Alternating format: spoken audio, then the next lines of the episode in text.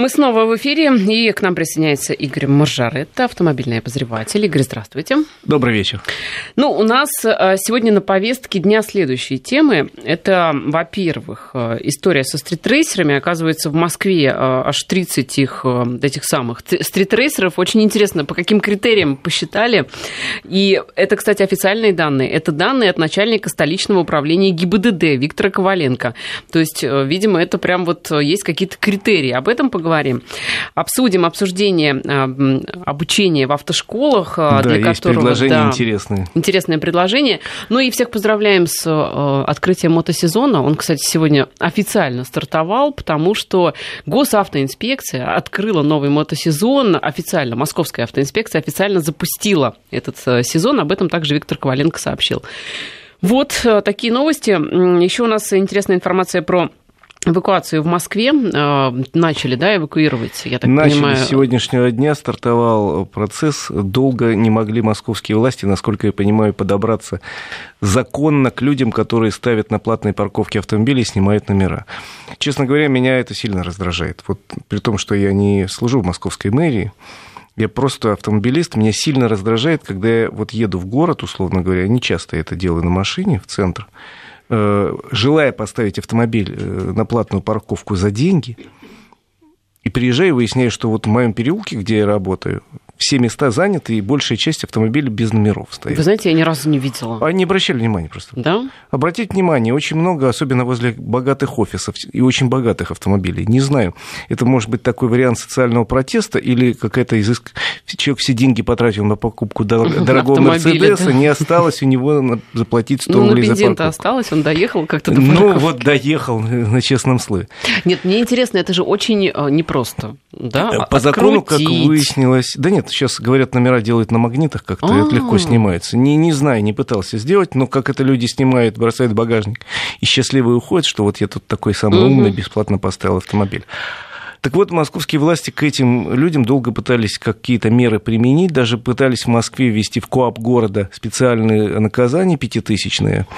Э, насколько я помню, Верховный суд его отменил, потому что не может быть местное наказание выше, чем федеральное. А федеральном это не прописано в кодексе никак. И э, решили наказывать этих людей на основании закона э, по борьбе с терроризмом, э, на антитеррористических да законах. Да? Сейчас э, второй день по городу ездят автомобили, зелененькие крокодильчики, смотрят на э, машины без номеров, фотографируют со всех сторон, опечатают и увозят по подозрению в том, потому что есть закон, законы, даже пакет законов антитеррористических, и там написано, что если автомобиль стоит без номеров, вызывает подозрение, то надо его утащить, чтобы не представлять опасность для mm. других. Вот на основании этого закона просто нашли, нашли. да, то есть нашли, нашли и как? Э, вот уже несколько десятков, насколько я знаю, сегодня автомобили увели, и для этих людей специально сделана унизительная, тяжелая, противная процедура возврата этих а ведь автомобилей. Как? Да, ведь номер-то официально неизвестен. Номер неизвестен. Как для них, насколько я знаю, выделены специально две стоянки. Одна в конце шоссе энтузиастов, вторая где-то в Южном порту. Я как-то забирала автомобиль со стоянки не в конце, а в середине шоссе энтузиастов. Для тех, кто вдруг вот там да. вот, да, вот туда попадет, там такая история. Там рядом, я так понимаю, что-то, что глушит сигнализация автомобилей. Понятно. И если вы туда попали, то вы свою машину не заведете. Вы ее откроете с ключа и не заведете потом. Вам ее придется Ужас выталкивать. Да. На самом деле их увозят на самые дальние стоянки, причем когда э, вот у меня однажды тоже утащили машину, я звоню и говорю, где? Номер такой-то. Мне говорят, вот там-то и там-то. Я сразу после эфира здесь поехал и забрал ее, потому что поставил я всего лишь под другим углом к улице. Как это? А вот так, оказывается, это вот как? если нарисовано, что автомобили должны стоять вдоль тротуара, ага. значит, должны стоять вдоль. Так. А у нас у дома всегда стояли э, под углом, так больше елочкой помещается. По диагонали, да? Угу. Вот все автомобили забрали, с тех пор стоим так.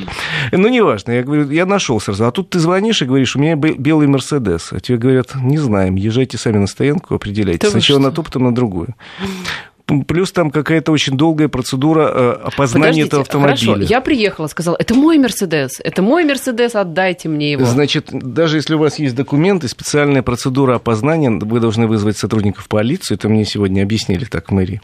Значит, сотрудники полиции вместе с вами проводят обследование документ, э, автомобиля, сверяют номера, если выясняется, что он ваш, то ты должен поехать, этот акт заверить в отделении полиции в другом конце города, вернуться, а потом его заберут, это только отдадут.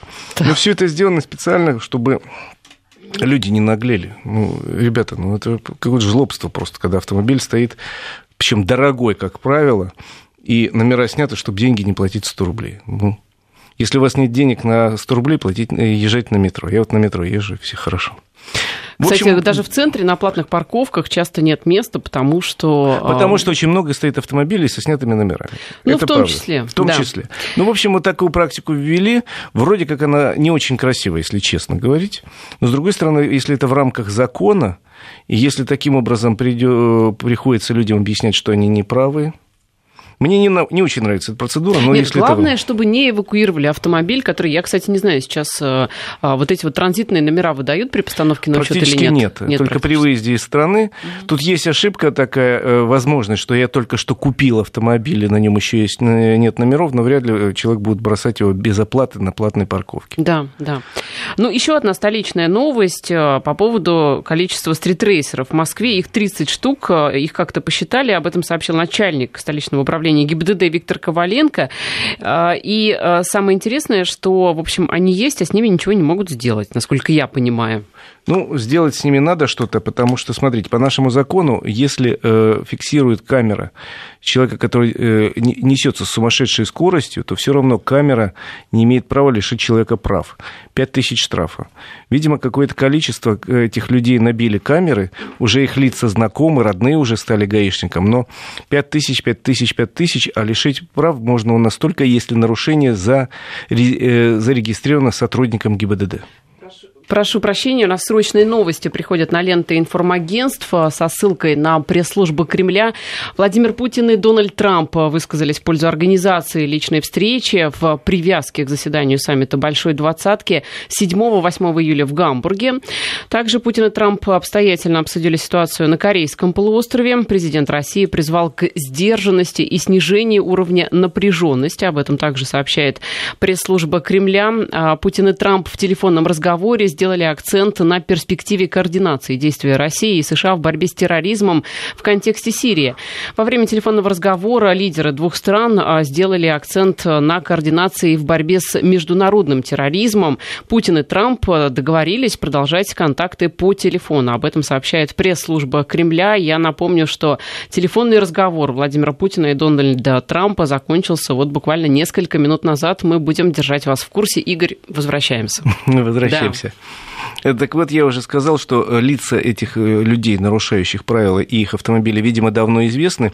Вся задача в том, чтобы их по закону наказать, а можно наказать по закону путем лишения прав, только если нарушение зафиксировано сотрудником ГИБДД, а не стационарной видеокамерой.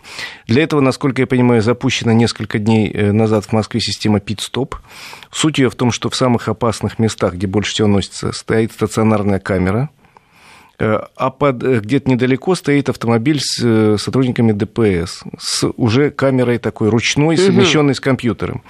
И если они получают сигнал с стационарной камеры, что вот тут несется вот этот с номером три восьмерки совершенно на красном автомобиле а, отмороженный тип, они тут же вылетают, тут же фиксируют сами в ручном режиме, и тютю права называют.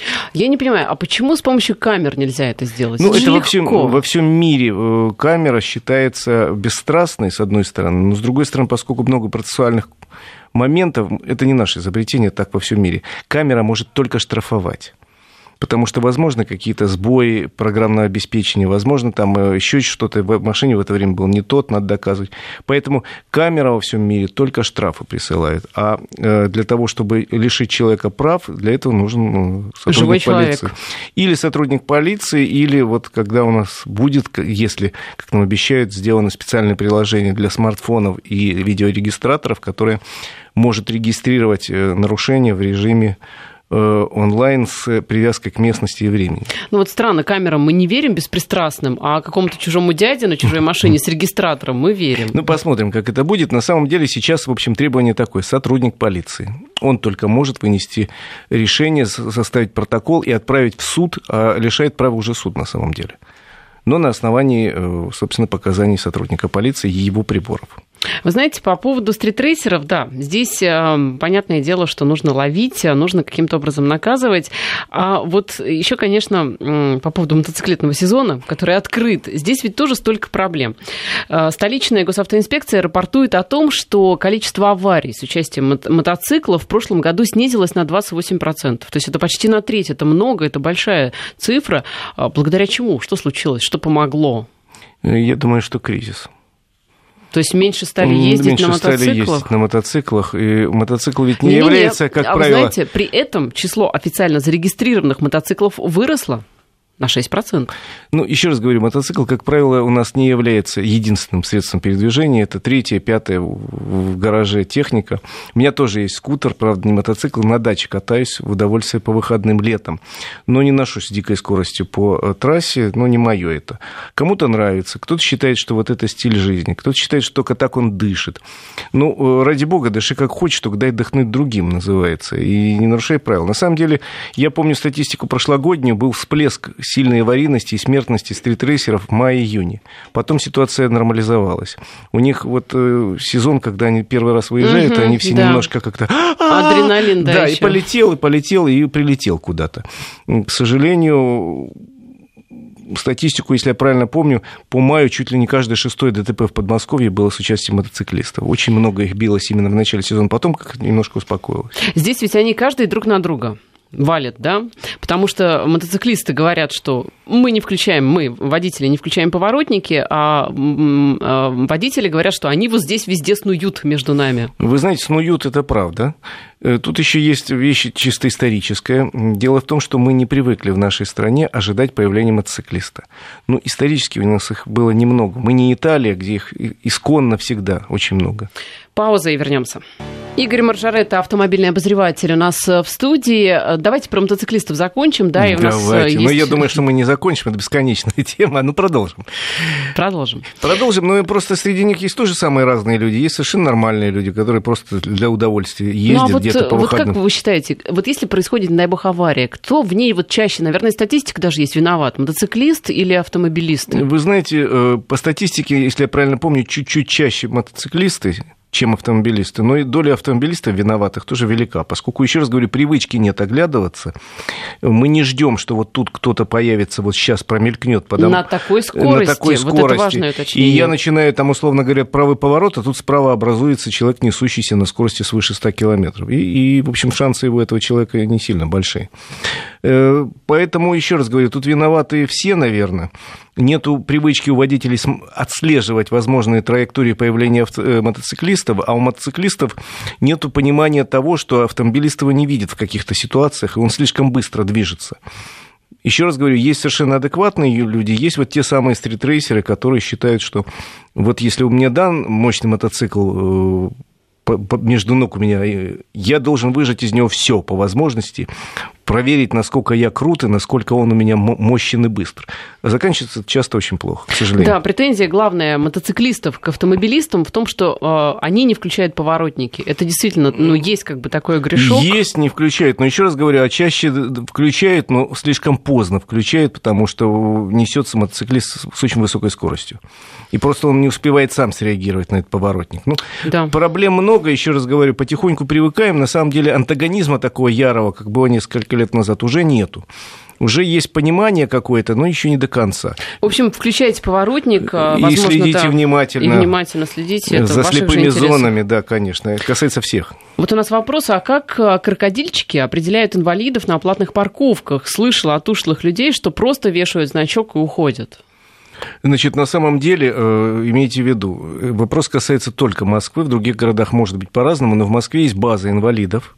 Она забита у всех гаишников и у всех работников ЦОДД в планшетниках. Мгм. Есть доступ к этой базе, и они не смотрят, есть значок инвалид или нет, они пробивают машину по базе. По этому поводу бывают проблемы, потому что если приехал, условно говоря, подмосковный инвалид, его в базе нет. Мгм. Его, как правило, действительно определяют по желтому значочку. И если он есть, не трогают на всякий случай, потому что, ну, вдруг действительно человек больной, ты эвакуируешь машину, а он тут возьмет и вот си- сильно среагирует как-то очень. Угу. Поэтому их тоже не трогают. Некоторые люди, говорят, пытаются примазаться, вешают этот значок, это некрасиво. Опять же, очень некрасиво. Особенно учитывая, что все московские инвалиды в базе есть, все, кому положено. Ну, так что вы таких умников вычислить несложно. А главное, чтобы база не висела и не глючила. Ну, вроде как с этой базой сбоев нет, хотя речь идет довольно давно, и в Госдуме уже проект был о том, чтобы завести общероссийскую базу инвалидов, потому что да. мало, мало ли кто приезжает в Москву, особенно Конечно. учитывая, что здесь находятся лучшие медицинские центры. Новость про обучение в автошколах. Что там интересно? А, тут две новости. Значит, первая новость – это автошколы. Э, Межрегиональная ассоциация автошкол обратилась в ФАС с просьбой э, принять некое такое э, постановление, закон, не знаю, как это назвать, в общем, минимальную цену обучения, потому что э, реально, вот если посчитать все затраты, необходимые для обучения, там машины купили, бензин купили, э, автодром содержим, арендуем, там здания арендуем, в классах компьютеры стоят, то в Москве получается сумма примерно 40-45 тысяч. Если предлагают сильно ниже, это или обман вообще, просто мошенники, либо это люди, которые вводят вас в заблуждение, тоже мошенники. Например, говорят, а у нас 20 тысяч. Потом выясняется, что 20 тысяч только за теорию, а за вождение надо за бензин отдельно заплатить, за услуги инструктора заплатить, в результате еще и больше выходит. Поэтому э, официальная организация автошкол предложила ввести понятие для каждого региона своей минимальной цены, чтобы люди просто ориентировались. Если меньше, сильно меньше этой цены, в Москве 45. Если это 20 тысяч, ребята, не ходите, потому что это разводилово. Угу. И там могут или вообще вас просто оставить ни с чем, или э, оставить наедине с проблемами, типа, вот мы вам дали какую-то ксиву, идите сдавайте сами, а что вы сдавать будете, как нас не интересует. Ну, то есть это как минимальная цена на водку, условно да, говоря. это, условно говоря, из той же серии. И второе предложение, оно сейчас, сейчас обсуждается в Минтрансе, ввести раздельную обучение для, э, ну, вернуть практику, когда были автопрофессионалы и автолюбители. Сейчас ее нет, сейчас любой человек, закончивший автошколу, получает набор знаний, необходимый для профессионала, минимальный, удостоверение профессионала, но при этом в большинстве случаев это не нужно. Вам вот очень нужно знание там, э, системы организации работы такси или грузовых перевозок. Ну, и мне она, наверное, не нужна. Это дополнительные часы, это дополнительные деньги. Ну, так уж а получилось. это рассказывают в автошколах? Да. Мне такое не рассказывали, Ди... когда ну, я училась. Мне тоже не рассказывали, но в свое время... Ну, деньги взяли за приняли, это, э, Нет, в свое время, три, по-моему, или четыре года был принят закон об образовании. В нем, к сожалению, потеряли автошколы. Они там не существуют. И потом, когда кинулись, начали э, пытаться куда-то их приспособить. И их приравняли к ПТУ. А раз к ПТУ это профессиональное обучение. А раз профессиональное обучение, значит, надо давать какие-то профессиональные навыки. И вышло, что приходит красивая молодая девушка, говорит, вот мне научите водить, там, я не знаю, автомобиль с автоматом, и отстаньте от меня, э, мне больше ничего в этой жизни не нужно. А ей говорят, нет, правила грузоперевозки-то изучить надо. Ну, это, в общем, формальность, конечно, но сколько-то часов приходится зря тратить. Вот предложение такое разделить, все-таки сделать базовое образование для автолюбителей. С другой стороны, вот этого курса обучения в автошколы маловато для настоящего профессионала. И сделать многоступенчатое обучение, ну, нормально как. Значит, окончил курс, базовый. Можешь водить легковой автомобиль с автоматом. Если хочешь э, профессионально работать, ты должен еще какой-то большой курс окончить, э, серьезно пройти профессиональные дисциплины, еще выше э, пройти специализацию как водитель грузовика или автобуса, еще чего-то, и тогда можешь выходить на линию. Ну, то есть вот разделить. А если вот ты обучаешься на автомате и сдаешь на автомате, то тебе выдают права такие же, как если ты сдаешь на механике, или сейчас все сдают на механике? Нет, выдают права такие же, как ты права нас все одинаковые, только там стоит пометка управление автомобилем с АКП. Угу. И, соответственно, если вы сядете за механику, будут считать, что вы не сели за руль, не имея прав. Mm. А если сдал на механику, то тогда можешь и механику, и автомат. Ну, Я не знала, что есть такое сейчас разделение. Пару лет назад появилось. Mm. Есть такое. Ну, с другой стороны, сейчас, и если посмотреть продажи, чуть ли не 60% всех автомобилей в России продаются автоматом. Больше 50 точно. Обленился народ. Удобнее, особенно в городе, комфортнее значительно. Вот. вот такие два предложения по автошколам и свежий приказ МВД, о котором я хотел сказать, он сегодня опубликован, который повышает требования к экзаменаторам. Раньше как было? Офицер ГИБДД, не офицер, сержант, вперед принимать экзамены будешь. Потом появилось требование о высшем образовании, об офицерском звании. Это постепенно. Потом появилось требование иметь права, слава богу. Теперь появилось понимание, значит, не просто права, а 5 лет права, и причем навыки вождения этой категории. плюс еще знание неких психологических... Мне кажется, забыли самое главное требование чтобы взяток не брал. Нет такого? Нет такого. Считается априори, что они все честные. Хотелось бы верить. Ну и появились требования, они должны знать какие-то навыки психологии, педагогики и так далее. Но э, кто их учить будет и как учить, это в приказе не написано, и пока это темный лес, и про образование не сказано ничего. Жалко, потому что вообще-то экзаменатор – это отдельная профессия во всей Европе, есть требования к экзаменаторам, это отдельное образование. Имеется в виду те, кто с вами едет в автомобиле, когда кто принимает сдаете? экзамен, и угу. теоретически теоретически и практически это человек, как правило, у них в Европе это гражданские, это не офицеры. Они считают, что это отдельная профессия, и зачем mm. офицера использовать. Mm-hmm. Но он имеет навыки и педагога, и психолога, и умеет работать с людьми, и э, его учат не напрягаться, потому что, представляете, у вас, Оля, сегодня 10 курсантов, и все тупые. Как... Да, да, и ты в конце и ты уже... десятого да. уже хочется просто по голове дать сразу в ухо и сказать, иди отсюда, глаза мои не видели. А этого нельзя делать. Тут нужно образование, такт и, и знание многих других дисциплин. Ваши слова, да вот им бы в уши. Спасибо. Игорь Маржаретта, наш автомобильный обозреватель, был в студии.